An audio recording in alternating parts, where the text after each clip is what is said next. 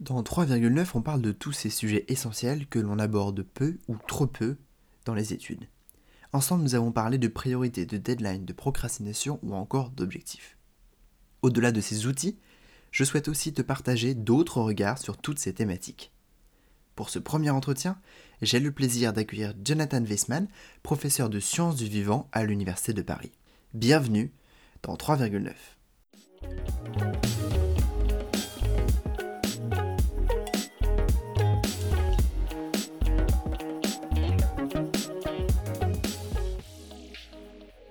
Jonathan Weissman a effectué ses études au Royaume-Uni dans les universités de Manchester et d'Oxford. Après ses études, il a travaillé dans un laboratoire de recherche au Dana-Farber Cancer Institute à Boston. Et de retour en France, il a été chercheur à l'Institut Pasteur, puis au Centre épigénétique et destin cellulaire, dont il est un membre fondateur. Il est également professeur de génétique et d'épigénétique à l'Université de Paris. Jonathan a ce qu'on pourrait appeler une vie professionnelle très chargée. En plus de ses activités de chercheur et d'enseignant, il a également participé à un documentaire sur Arte, écrit un livre intitulé 3 minutes pour comprendre les 50 découvertes fondamentales de la génétique. Et enfin, il co-présente avec Renaud Pourpre le podcast The Lonely Pipette. Il a interviewé des chercheurs du monde entier pour aider les scientifiques à faire de la science de qualité. J'espère n'avoir rien oublié à cet impressionnant CV. Bonjour Jonathan et bienvenue dans 3,9. Bonjour Gaël, merci pour l'invitation. Juste une petite correction, tu as dit que tu as dit que j'étais de retour en France. En fait, euh, j'ai jamais été en France avant de, je suis venu pour faire mon deuxième postdoc. C'est vrai, oui. Et effectivement, euh, je restais après. J'avais une petite question assez simple pour euh, commencer. Est-ce que vous avez toujours été si occupé? Ah, Ça, c'est intéressant. Euh, oui, je crois que oui. je crois que oui. Ouais, j'ai une seule crainte dans la vie, c'est de m'ennuyer. Donc, donc j'ai toujours été très active. Mais mais quand j'ai pris le poste de prof, ma femme m'a dit Ah, enfin, tu vas te reposer. en fait, c'est pire depuis que je suis prof. Donc, euh, oui, je crois que c'est bien d'avoir une vie chargée.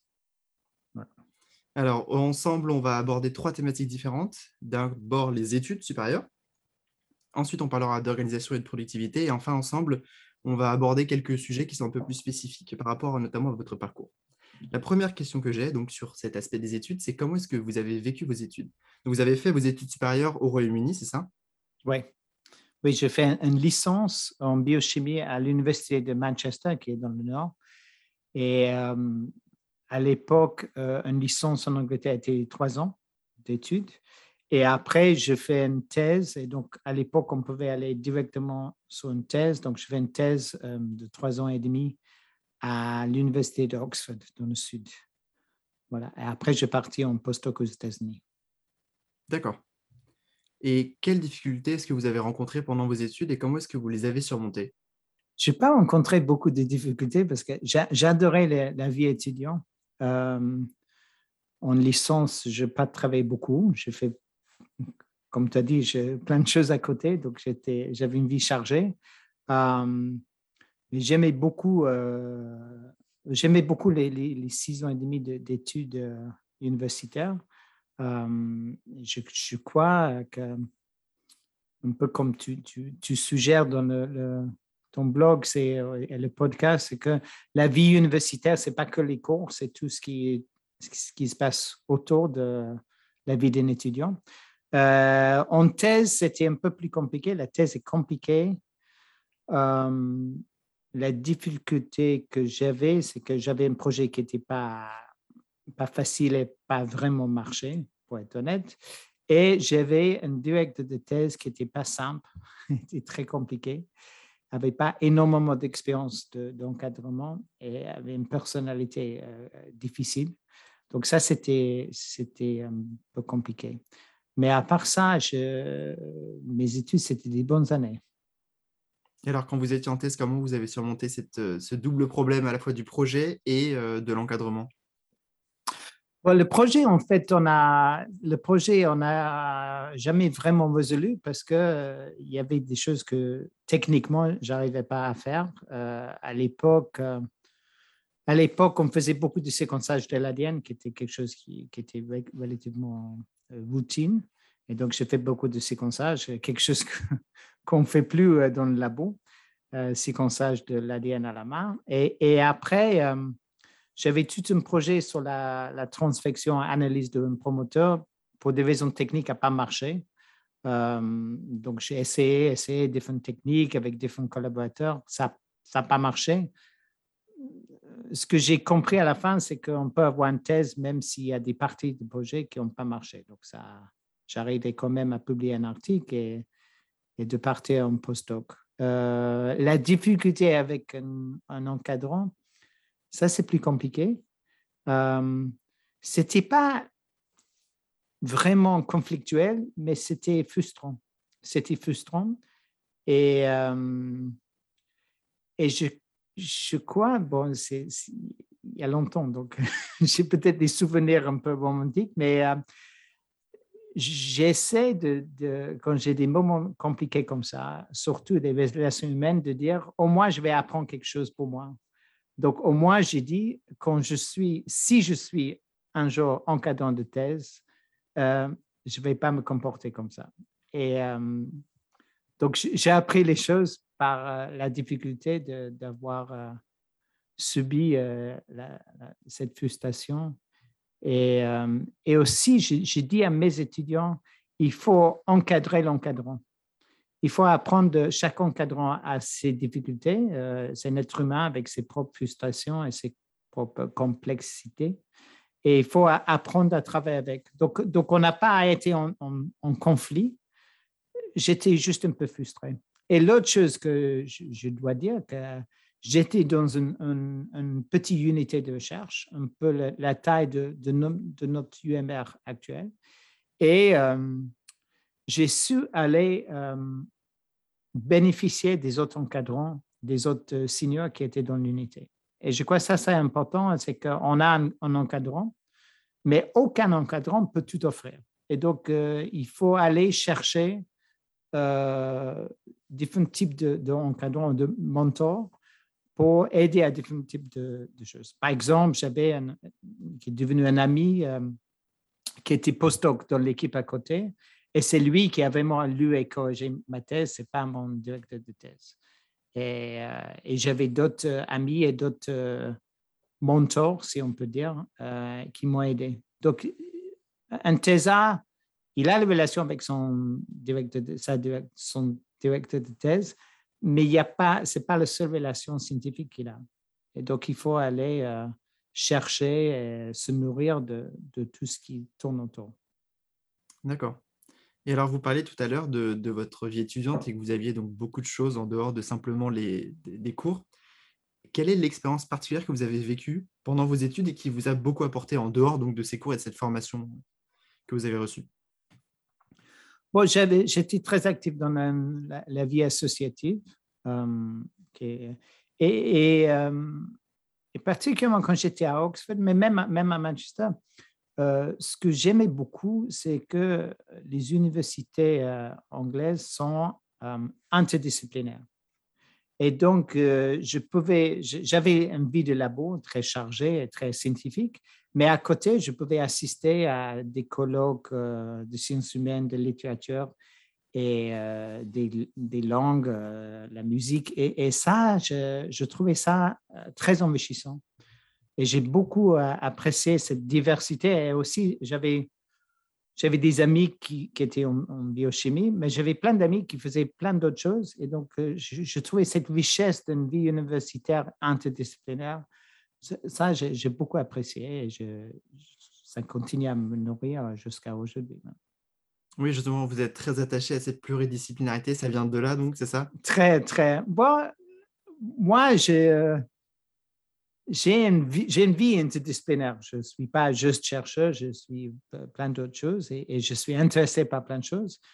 Et je trouve que à l'université, on est inscrit euh, dans un parcours, dans une licence scientifique. Mais après, la vie universitaire, il y a plein de choses qui se passent. Et donc, c'est dommage de ne pas profiter de toute cette richesse euh, de connaissances. Donc, euh, oui, ça, ça, ça, a commencé là. En fait, même avant, même avant que j'ai commencé la thèse, ma licence, en fait, j'ai pris un an pour voyager un peu et pendant cette année, j'ai fait des études en philo, en histoire, et donc ça, ça a toujours été cette, cette diversité d'intérêts. J'avais une question euh, maintenant qui est un peu plus, euh, qui est, en revenant sur, les, sur, les, sur le cœur des études, euh, un problème qui est récurrent, qu'on retrouve chez beaucoup. Est-ce que c'est vraiment un problème? Je ne sais pas, justement, vous allez, vous allez me dire ce que vous en pensez, que beaucoup d'étudiants ne savent pas ce qu'ils veulent faire après leurs études et même pendant les études, c'est-à-dire qu'une licence, ok, mais quoi après la, la licence? Est-ce que c'est un master? Quel master? Est-ce que je vais sur le marché du travail? Mais qu'est-ce que je vais faire? Est-ce que vous avez des conseils euh, à donner à tous ces étudiants qui ne savent pas ce qu'ils vont faire dans un, dans deux ans ou dans dix ans? Est-ce que c'est grave d'abord? Oui, ma première réaction, c'est que c'est d'éviter le mot problème. Voilà. Ce n'est pas un problème de savoir pas ce qu'on va faire. Moi, je ne sais pas où je vais être dans dix ans. Ce n'est pas un problème. C'est une, une, question. C'est une question. Euh, donc, il faut se questionner, mais, mais c'est, faut pas ça comme un problème. Et, parce que ce n'est pas problématique et aussi parce qu'il n'y aura pas une solution à ce problème. Euh, ce n'est pas un problème pour lequel il y a une solution. C'est une aventure euh, avec plein de parties de cette aventure. Euh, les parties un peu plus angoissantes, peut-être les parties plus satisfaisantes. Et il faut voir ça comme, comme une aventure. Et aussi, surtout pour les, pour les étudiants scientifiques, c'est comme les manips euh, oh, c'est comme un projet de recherche, on ne sait pas où on va. Et donc, euh, ça, ça passe par beaucoup d'expérimentation et les échecs. Et les échecs, ce n'est pas un problème. Tu vas découvrir pendant sa thèse, la majorité des manips ne marchent pas. Ça ne veut dire pas que c'était une perte de temps, ou que c'était une erreur, ou que c'était un problème. C'est juste, c'est ça la recherche. Et donc, un, euh, un conseil, c'est de prendre une approche expérimentale pour la carrière. C'est un voyage comme un projet de recherche. On ne sait pas exactement où on va. On va changer euh, euh, par, les échecs et par les, nouveaux données qui arrivent. Et euh, il faut enjoy the journey. Il faut, vraiment profiter de, de, de, de ce questionnement. Et, et, parce que c'est un questionnement, c'est une découverte de soi. Et, donc, ça, ce n'est pas problématique. Au, contraire, c'est beau de découvrir qui on est, qu'est-ce qu'on aime, qu'est-ce qu'on n'aime pas. Donc, pas de stress. Est-ce que ça répond à, ta question, Oui, ça, répond à ma question. Donc, pas de stress quand on est face à cette question et non pas problème.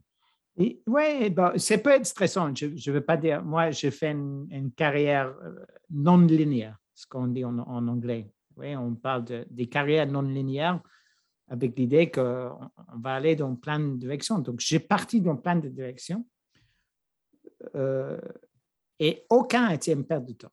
J'ai voyagé, j'ai voyagé sac à dos, j'ai voyagé pour faire les études, je fais euh, plusieurs euh, aventures en dehors de l'académie.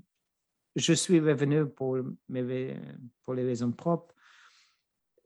Tout ça, ça, ça donne une carrière chargée, mais mais enrichi. Voilà. Donc, il ne faut pas avoir peur. C'est stressant, mais il ne faut pas avoir peur. Et il ne faut pas avoir peur de l'échec. C'est vraiment important. Euh, je sais, c'est facile à dire. Et les gens vont dire, ouais, il, est, il a fait une belle carrière, donc il peut dire ça. Mais j'ai fait une carrière avec plein d'aventures, plein d'échecs, et, ça continue. Par rapport à vos études, est-ce que, ou quelle, plutôt, quelle est la compétence que vous avez dû apprendre par vous-même et que vous auriez bien aimé euh, apprendre via vos études et que vous avez dû le faire par vous-même? Euh, Moi, j'ai une curiosité naturelle.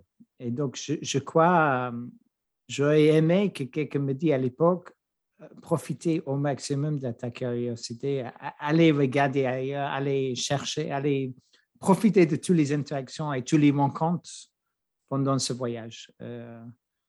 Donc, je, crois que j'ai appris à faire ça. Euh, on ne m'a pas dit au début à quel point c'était important de, profiter de toutes les interactions humaines euh, et la construction de ce euh, réseau. donc, à l'époque, on ne parlait pas de réseau social comme on parle aujourd'hui. mais j'ai découvert l'importance d'avoir un réseau de connaissances dans le monde entier pour les raisons professionnelles, mais aussi personnelles, et, d'avoir bien exploité, euh, profité, bénéficié de toutes les interactions humaines. À quel moment vous êtes rendu compte que c'était si important? Je, crois beaucoup quand je euh, quand j'arrivais en France, j'étais euh, j'arrivais, je parlais pas la langue, je connaissais personne, mais personne, j'avais aucune famille, aucune connexion scientifique, donc c'était un peu recommencer. Et et donc, c'était important de se sourcer de, de, l'histoire de toutes les interactions que j'avais dans le passé. Euh, il y avait un moment, euh, juste un moment, il y a eu des petits moments comme ça. J'étais euh, directeur d'un projet de thèse sur les micro-ARN et,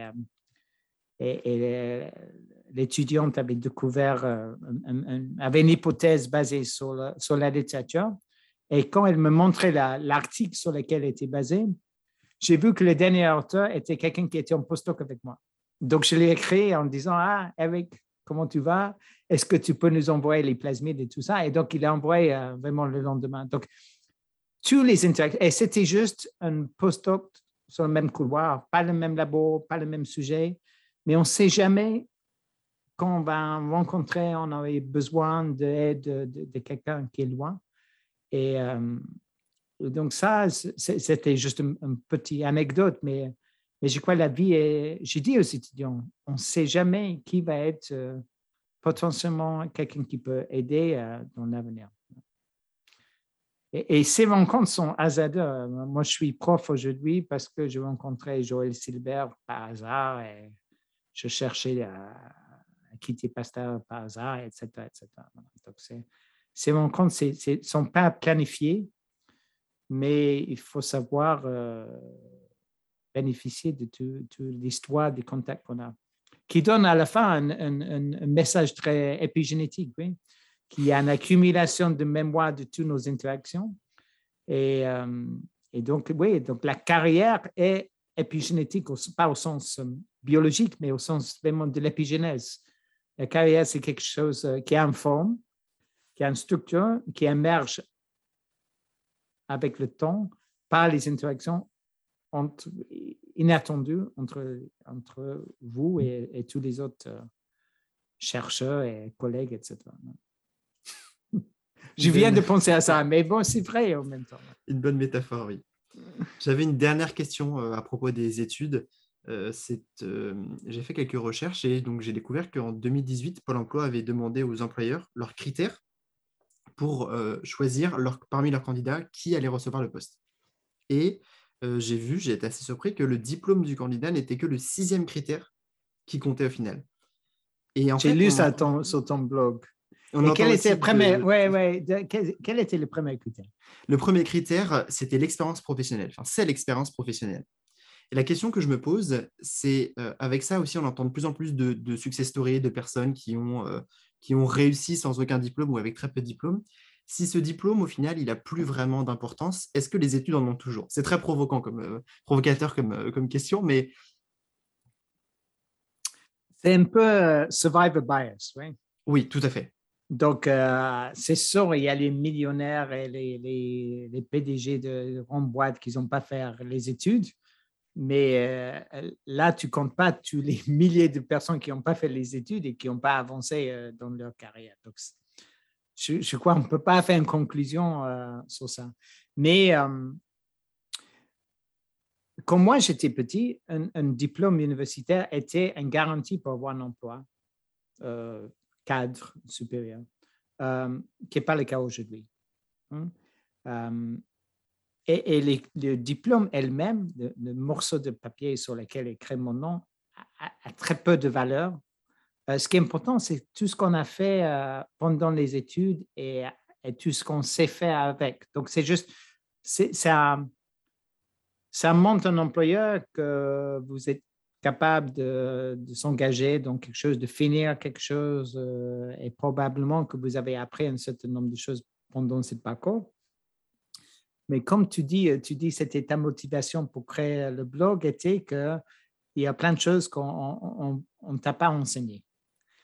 Et, donc, moi, je suis, pas, suis pas complètement d'accord avec toi. Il y a plein de choses qu'on t'a enseigné en disant, je t'enseigne ça dans un cours d'épigénétique. De, Mais il y a plein de choses qu'on t'a donné sans souligner que c'était euh, faisait partie de la pédagogie. Donc, il y a beaucoup de choses que tu as appris dans la vie universitaire que peut-être tu pouvais apprendre ailleurs si tu étais euh, dans, une boîte pendant trois ans, mais que tu as appris dans un contexte universitaire.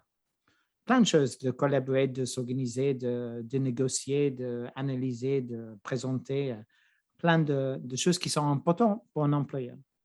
Et donc, quand on a le diplôme, surtout, tu, tu, fais partie d'un diplôme universitaire qui est très sélectif. Donc, il y a, il y a un, engagement de, de, corps pédagogique d'avoir sélectionné et bien formé nos étudiants,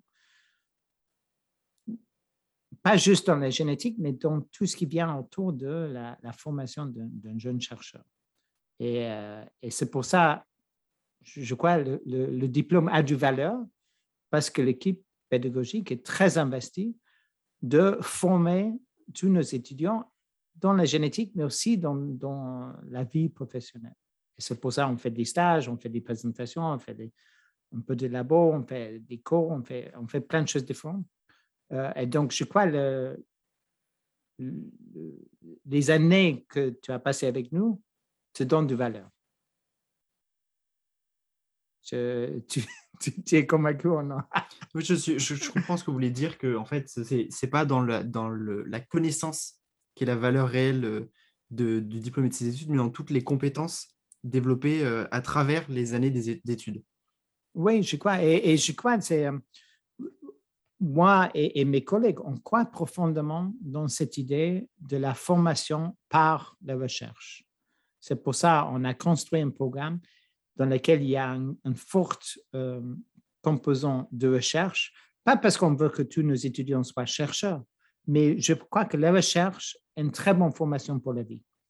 D'être en face de l'inconnu, d'être obligé de naviguer tout seul, de, trouver les connexions, de trouver les collaborateurs, de négocier avec, les collaborateurs, avec l'encadrant. Et, euh, et de savoir vivre les échecs, etc. Donc, je crois que la, recherche est, une très bonne formation pour la vie professionnelle et même pour la vie, honnêtement.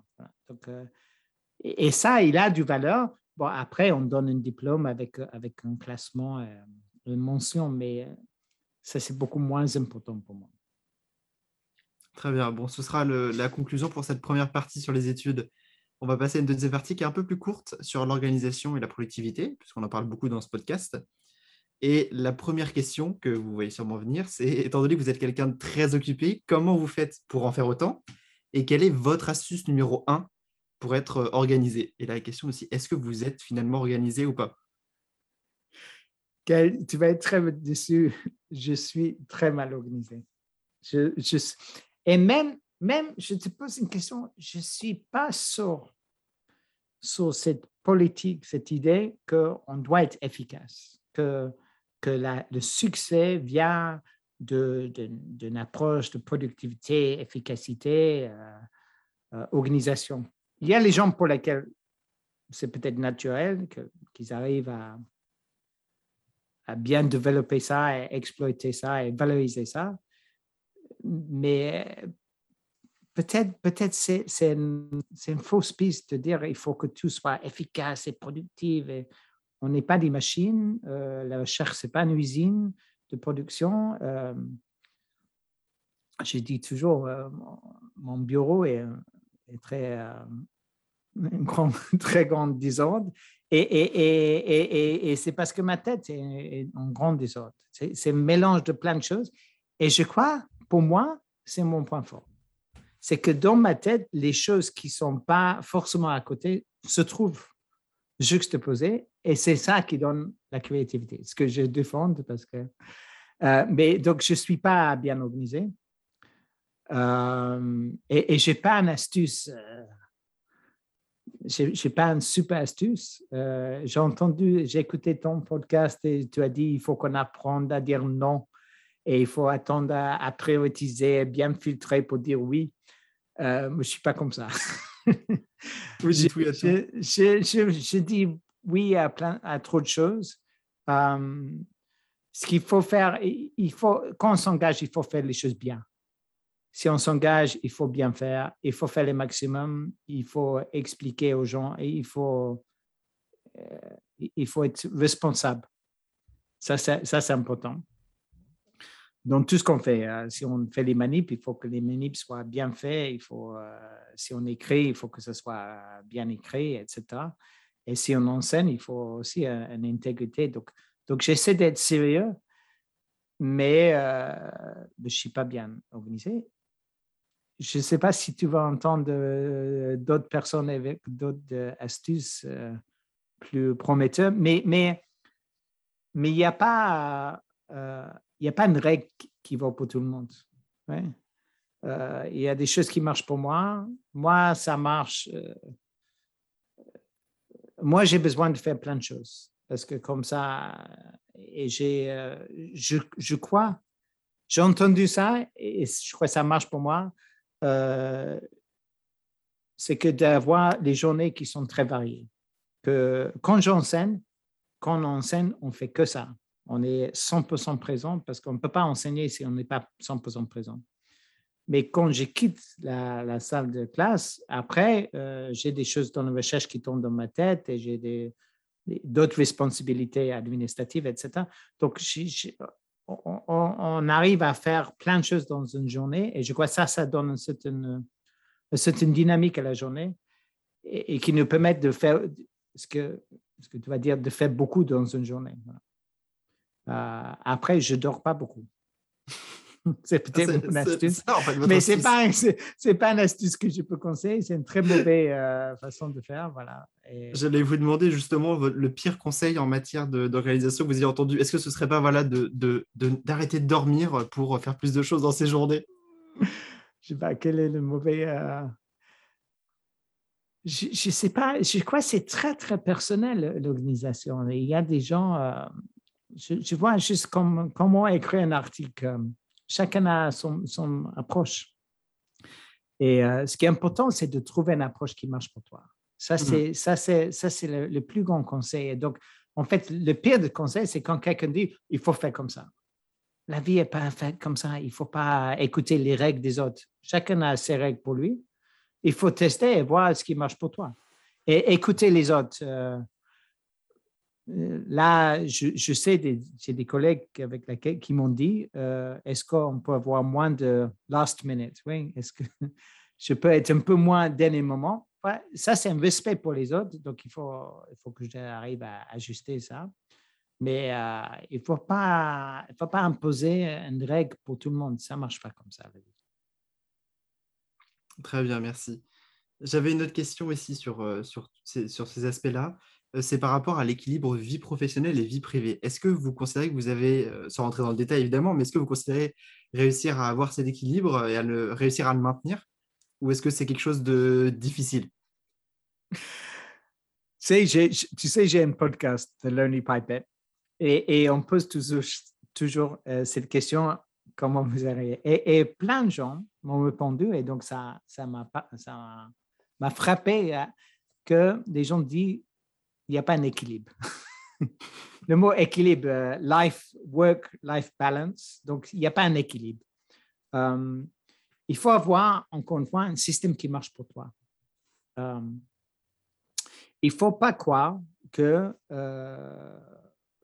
que la personne qui travaille à 24 sur 24 va être le plus efficace ou le plus productif. Donc, il faut que chacun trouve ce qui marche pour eux. Et, donc, ce n'est pas un équilibre, c'est euh, une dynamique euh, permanente qui n'est jamais parfaite et qui est toujours compromis. Euh, moi, je, fais les choses qui marchent pour moi. Par exemple, moi, je suis jamais venu au labo le samedi. Le samedi, c'est une journée où je ne travaille pas. Pas d'email, pas de téléphone, pas de travail. Je fais que c'est que pour moi et ma famille. Ça, c'est très important. Donc, il y a des gens pour lesquels c'est un jour par semaine pour faire une pause. En France, je crois que vous avez une, politique de vacances qui est très sain. Voilà, donc tout le monde prend des vacances en hiver, en été, qu'on ne fait pas aux États-Unis, mais je crois que c'est très important. Après, il y a les gens qui arrivent à, dire à, à 18 heures, je ne travaille plus. Euh, moi, ce n'est pas ça. Moi, mais j'ai besoin d'avoir une vie familiale. Donc, je fais, j'ai des enfants, j'aime cuisiner, on passe du temps en famille. Je crois que c'est vraiment important d'avoir ça. Euh, mais ce n'est pas très réglementé et, et ce n'est pas, pas régulier. Euh, et il y a des jours que je suis très euh, énervé, frustré avec moi-même, que je n'arrive pas à trouver ce que tu as dit, un équilibre. Mais bon, s'il y, a une demande de crédit pour demain, j'ai besoin de travailler jusqu'à pour finir. Et si demain, le lendemain, c'est l'anniversaire de ma fille, j'ai besoin de trouver du temps pour ça. Donc, il faut toujours trouver les choses, de temps pour les choses qui sont importantes du moment. Encore une fois, je suis désolé, ça n'aide pas à, naviguer. Il faut que chacun trouve à naviguer. Moi, je crois que c'est vraiment important de prendre euh, un jour qui est quand, on, déconnecte avec les choses. Je crois que la déconnexion est vraiment important. Et ça peut être, ça peut être un jour, ça peut être même peut-être une heure, mais, il faut vraiment déconnecter pour reconnecter. Je crois que ça, c'est vraiment important. Et euh, dans mon labo, je laisse les gens très, très libres. Il y a des gens qui, qui ont envie de venir le week-end, il y a, il y a des étudiants qui viennent jamais le week-end. Et j'ai vu, il n'y a, pas il a pas une corrélation avec la, la productivité ou la réussite. Donc, il faut que chacun trouve ce qui marche pour lui. J'avais ensuite quelques questions euh, plus spécifiques euh, par rapport à vous. Vous dirigez un enseignement de Master 1 qui s'appelle Académie Vivante, qui est un enseignement un peu particulier, on va dire, et qui sort du cadre de la formation de génétique euh, que, vous, que vous dirigez. Est-ce que vous, nous, vous, pouvez nous présenter cette, cet enseignement en une phrase, s'il vous plaît? Donc, Académie Vivante est un projet institutionnel, mais aussi un projet vraiment personnel euh, qui essaie de créer un espace de rencontre entre euh, la science et l'art et entre les scientifiques et les artistes euh, que je montais avec un, centre d'art qui s'appelle Béton Salon. Mais il y a des années que je fais tout seul. L'idée était, en fait, je ne savais pas ce que je voulais faire au début. C'est vraiment un enseignement expérimental. Donc, je, tiens beaucoup à une approche expérimentale à la vie. Euh, j'avais une intuition et une envie d'essayer. Je trouvais du financement euh, et, une cadre pour le faire. Et euh, je suis convaincu que à l'interface entre les disciplines qui ne se parlent pas, par exemple art et, génétique, on trouve les choses intéressantes. Et que pour aller trouver ces choses intéressantes, il faut sortir de, de, de, son zone de confort. Et, je trouvais que la, la majorité de nos... Et, que ça, c'est la vie d'un chercheur. Un chercheur, il a besoin d'avoir la, la, la confiance, l'arrogance de sortir de son zone de confort pour découvrir quelque chose que personne n'a jamais découvert. Et pour faire ça, comment on prépare un étudiant pour ça? Et j'avais un sentiment que la majorité de nos cours de génétique ne euh, faisaient pas ça. Et donc, ce que je trouvais, c'est que quand un étudiant de génétique est confronté par une approche complètement différente, qui est l'approche d'un artiste, il y a un questionnement euh, qui est euh, vachement intéressant et, qui, peut être très intéressant pour l'étudiant et aussi pour l'enseignant. Euh, donc, euh, je fais ça pour moi autant que pour mes étudiants. Et l'idée était de créer un enseignement qui prépare par une, approche artistique, prépare les étudiants scientifiques pour la vie de chercheur. Maintenant, Gaël, est-ce que, est que j'ai réussi? Est-ce qu'il y avait un questionnement dans ce module d'enseignement qui, que tu as gardé, qui t'aide dans ta vie de chercheur? Je pense que vous avez bien résumé cette, euh, cette, idée de sortir de la zone de confort parce que c'était vraiment ça. C'était, euh, c'était vraiment, on, s'est retrouvé face à une situation qui était incompréhensible et qui était, euh, qui n'avait rien à voir avec ce qu'on avait l'habitude de, d'affronter entre guillemets en cours où, où c'était on a un exercice, on sait comment il faut y répondre, on a nos connaissances, on a les documents, etc. Et là, c'était vraiment, on s'est retrouvé, on était bon. Et qu'est-ce qu'on est censé faire? Là, l'artiste vient de nous parler pendant 20 minutes, on n'a rien compris ce qu'on est censé faire. Et donc, Donc oui, je pense qu'il y a vraiment cette, je suis complètement d'accord avec cette idée de sortir de la zone de confort et de l'importance que ça a. Et là, on était vraiment dans une situation où euh, on ne pouvait pas se préparer à ça. Et au final, c'est ce qui arrive. Mais, mais c'est ça, c'est ça, c'est ça la recherche, c'est que Exactement. il faut de surprise. Moi, j'ai fait ce métier parce que de temps en temps, et c'est pas tous les jours, mais de temps en temps, il y a une surprise. Et, c'est magique. Et euh, c'est un vrai privilège de, faire un métier qu'on est payé pour découvrir les, les, surprises et pour les vivre ces moments forts. Et, euh, et je lui donner, je, crois que l'apprentissage devrait être surprenant. Sinon, c'est ennuyeux. Si, euh, le prof dit, je vais vous dire ce qui est dans les, livres, les textbooks, et vous lisez, et, à l'examen, on vous demande de cracher c'est pas intéressant. Donc, moi, moi j'aime la surprise dans la, dans la vie. J'aime ce métier pour son, son côté euh, inattendu. Et je voulais créer un enseignement qui, qui fait ça. J'ai fait d'autres enseignements. J'ai fait un, module pour l'école doctorale qui s'appelait Dance Your PhD, qui était autour de la chorégraphie et, avec les comédiens euh, et, euh, et, qui était aussi la, même chose, vraiment être pas savoir ce, qui est attendu et de, de, se laisser porter par, la surprise. Et pour moi, c'est très important pour me chercher. Tout à l'heure, on a parlé aussi de, votre carrière euh, non linéaire, comme vous dites. Euh, est-ce que vous pensez que, enfin, j'ai l'impression qu'en France, on, on, nous pousse à avoir cette, au contraire, avoir en tout cas dans les études quelque chose de très linéaire, de faire une licence, puis un master, puis éventuellement une thèse, et que le redoublement ou les réorientations sont souvent mal perçues. Quel est votre avis là-dessus? Si quelqu'un arrive à faire une, carrière très linéaire, je ne veux pas dire que c'est bien bien, super. Mais, euh, on n'est pas tous pareils. Il ne faut pas avoir une solution qui marche pour tout le monde. Il y a des gens qui ont besoin d'aller plus lentement. Euh, mes enfants, chacun de mes, mes enfants, c'est peut-être, ça peut-être bien de moi, euh, a commencé une étude et après euh, changer la direction. Euh, et, ce qui est important, c'est de ne pas vivre ce changement comme un échec. Hein, c'est de dire, j'ai essayé. eux, des fois, ils disent, je perds une année. Et j'ai dit, non, tu ne perds jamais une année. Dans, dans, une carrière, dans une vie, on ne perd jamais une année. Tu as, tu as essayé quelque chose. Ce n'était pas exactement ce que tu cherchais ça te permet d'articuler ce que tu cherchais et donc d'aller chercher ailleurs.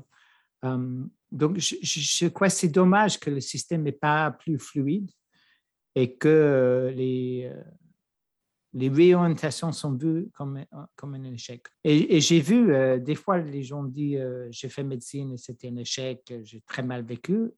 Et des fois, il y a des étudiants qui disent j'ai fait, je n'ai pas réussi, mais ça m'a motivé pour aller chercher d'autres choses. Et des fois, ils reviennent après. Donc, je, crois la, moi, moi, je crois la vie n'est pas linéaire. Et c'est inattendu. Moi, j'étais, si c'était linéaire, je ne serais pas en France. Ce n'était pas, le projet de, venir en France.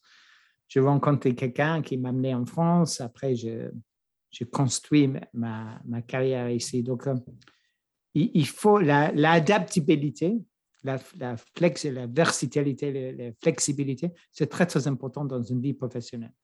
Et en plus, on voit là, on est dans un monde qui change tout le temps, qui a des, des, des challenges et des, des, échecs euh, de société tout le temps. Et donc, il faut euh, qu'on soit formé et armé pour ça.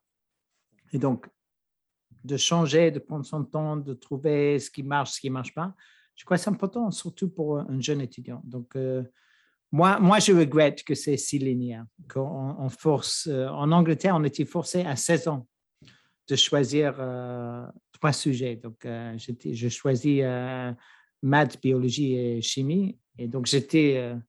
et après, quand je voulais faire histoire ou philo, il fallait que je justifie, il fallait que je trouve un cadre pour le faire. Alors qu'aux États-Unis, on prend le temps, on, fait des études un peu plus diverses et je, trouve c'est bien. Très bien. J'ai quelques questions maintenant de fin, un peu plus courtes, un petit peu décalées, vous allez voir. Euh, la première question, c'est qu'est-ce qui vous motive à vous lever chaque matin? Ben de, de profiter du voyage. Chaque journée est différente. Euh, je me lève le matin et je sais que hier est derrière moi et que demain, aujourd'hui, sera derrière moi. Et donc, euh, j'ai besoin, quand je me réveille le matin, c'est comment je peux remplir cette journée de, d'expériences intéressantes, de rencontres intéressantes. J'accepte de participer au podcast quand je devais dire non, j'ai d'autres choses à faire. ça tombe bien pour moi, du coup, que vous ayez, que vous ne disiez jamais non, c'est ça. À part le métier que vous exercez maintenant, lequel est-ce que vous aimeriez faire? Au final, ce n'est pas le, mais peut-être plutôt les métiers que vous exercez euh, en ce moment. Euh, donc aujourd'hui, je suis enseignant-chercheur et je, et, je fais un peu l'administration de, de, la recherche et de l'enseignement. Donc je fais déjà un peu trois métiers en même temps. Donc j'enseigne. J'aime beaucoup enseigner. Euh, vraiment, demain j'ai quatre heures d'enseignement. J'adore ça. Euh, j'ai découvert relativement tard, donc je n'étais pas maître de conf, j'étais, je n'ai pas fait beaucoup d'enseignement jusqu'à ce que je suis devenu prof. Euh, j'aime bien la recherche, mais aujourd'hui, je ne fais pas la paillasse. Et l'administration de la recherche, je trouve ça plus difficile, mais, euh, c'est le rôle que j'assume aujourd'hui avec la seniority que j'ai. Euh, si je faisais pas ça, pas ça qu'est-ce que je ferais? C'est difficile à dire parce que j'aime faire plein de choses en même temps. Donc, J'étais écrivain, j'étais journaliste pendant un moment. Je suis podcasteur, donc c'est un nouveau métier que je, trouve fascinant. Euh, j'aime beaucoup la, communication de la science et euh, donc si, j'ai abandonné tout ça, peut-être je ferais. Euh, j'aime beaucoup cuisiner. je ne sais pas si je fais complètement d'autres choses. c'est important pour moi de faire quelque chose qui, valorise les quelques compétences que j'ai. Donc, euh, j'ai des compétences très limitées, mais j'essaie de les valoriser au maximum et, qui, qui profitent à la société. pour moi, c'est extrêmement important de contribuer et donc d'avoir une contribution euh, sociale. Et donc, en tant que chercheur, en tant qu'enseignant, mais aussi toutes les autres choses euh, en tant qu'écrivain, de, vraiment avoir une contribution à la société, c'est important. Donc, moi, n'importe quel métier qui a, qui a ce côté de contribuer à, la, avancer, à améliorer la société, euh, je ne serais pas tant. Alors, on a parlé euh, donc journalisme, podcast, cuisine, enseignement, recherche. Dans quel domaine est-ce que vous n'êtes pas bon? Je suis, euh, tout ce qui est, honnêtement, tout ce qui est administration, je ne suis pas fort. Tout ce qui est finance, c'est pas mon truc. Tout le côté finance, euh, c'est, je ne suis pas bon. Euh, mais plein, plein, plein de choses, je ne suis pas bon. Euh, j'avais posé ces questions, quand, quand ces questions souvent quand j'étais petit à, des gens que j'admirais. Et je m'appelle de quelqu'un qui m'avait dit, je suis pas excellent à, une chose particulière, mais je suis relativement bien à plusieurs choses. Et donc, je, crois que j'ai une... La raison pour laquelle je, je, vis ici en tant que chercheur et enseignant-chercheur, c'est que j'ai un bon euh, mélange de skill set. J'arrive à faire plein de choses. Euh, je, suis excellent à rien, mais je suis, je suis pas mauvais à un, nombre suffisamment conséquent. Euh, mais après, euh, j'aimerais beaucoup jouer une, musique, un, instrument de musique. Je n'ai jamais arrivé. Euh, j'aimais bien écrire en français comme j'arrive à écrire en anglais. J'arrive pas. Il y a plein de choses que je fais pas bien. Et, et j'ai, tu as parlé comment choisir. J'essaie d'éviter les choses que je suis vraiment que je ne vais pas arriver. Donc, euh, je ne pouvais jamais être euh, financier, je ne pouvais pas être euh, comptable, je ne pouvais pas être avocat, je pouvais pas. Il y a plein de métiers que je ne pouvais pas faire. Même la vie politique, je ne pouvais pas faire ça. Donc, voilà. Mais, mais j'aime, dans mon labo, je, dis toujours, j'aime faire les choses que je sais faire faire. J'aime pas l'idée qu'un chercheur qui, publie un article que l'article après serait juste une copie collée. j'aime pas ça. Donc, j'essaie, j'aime essayer des nouvelles choses. Et donc, euh, j'aime les challenges qui viennent des nouvelles choses, des choses que je ne sais pas faire. Euh, donc, je cherche un peu les, les challenges comme ça. J'ai une toute dernière question pour vous, très très simple. Votre chambre, votre bureau, ça on l'a vu, et euh, votre voiture sont en bazar. Lequel est-ce que vous rangez en premier? Honnêtement, c'est ma chambre, mais, mais pour une seule raison, c'est qu'il y a des gens derrière moi qui disent, surtout ma femme, qui n'en peut plus. Euh, voilà, donc euh, le bureau et la voiture, oh. on ne les touche pas. Il n'y a pas assez de pression, donc je ne fais pas. Euh, je, suis, je suis toujours impressionné par les gens qui ont un bureau propre. Je dis, mais ça va être magnifique d'avoir un bureau propre juste avec une pile d'articles à, lire aujourd'hui. Mais donc, je suis admiratif de, ces gens, mais, mais je ne sais pas d'où ils trouvent le temps pour faire ça. Maintenant, je vais vous laisser conclure et je vous laisse donc le, mot de la fin pour cette interview, Jonathan. Bon, je, je veux te remercier, Gaël, pour, pour l'invitation et, aussi te féliciter parce que euh, je trouve ça super que tu trouves le temps et l'énergie pour créer un outil, euh, des outils, des conseils pour, les autres. Euh, j'aime beaucoup cette idée que, que tu veux partager les choses qu'on n'enseigne pas, même si moi, je, je dis que on enseigne plus que tu penses euh, dans, dans, le master. Mais euh, je, te félicite pour ça, euh, d'avoir trouvé l'énergie pour faire ça et de partager. Pour moi, partager est vraiment important. C'est en tant que chercheur, enseignant, chercheur, chercheur dans la société, l'idée de partager ce qu'on a, ce qu'on a appris, c'est très important. Et même si on est juste one step ahead, oui, même si tu es encore en thèse, mais tu as déjà envie de partager ce que tu as appris pendant ta thèse. Après, tu serais postdoc, tu vas partager ça. Et après, un jour, tu serais euh, chef de labo, enseignant-chercheur. Et, cet esprit de partager, c'est vraiment important. Euh, donc, j'espère que je t'encourage de faire ça. Et, euh, moi, c'est une, une, valeur forte dans ma vie, l'idée que, que on fait un métier, on, a un luxe, on c'est un privilège de faire ce métier. C'est deux métiers, chercheur et enseignant. C'est les deux. C'est un énorme privilège d'être payé pour ça. Et euh, ça nous oblige de, partager, de, de, contribuer à nos étudiants et à nos collègues chercheurs. Et ce sera donc le mot de la fin. Merci Jonathan. Merci Gaël.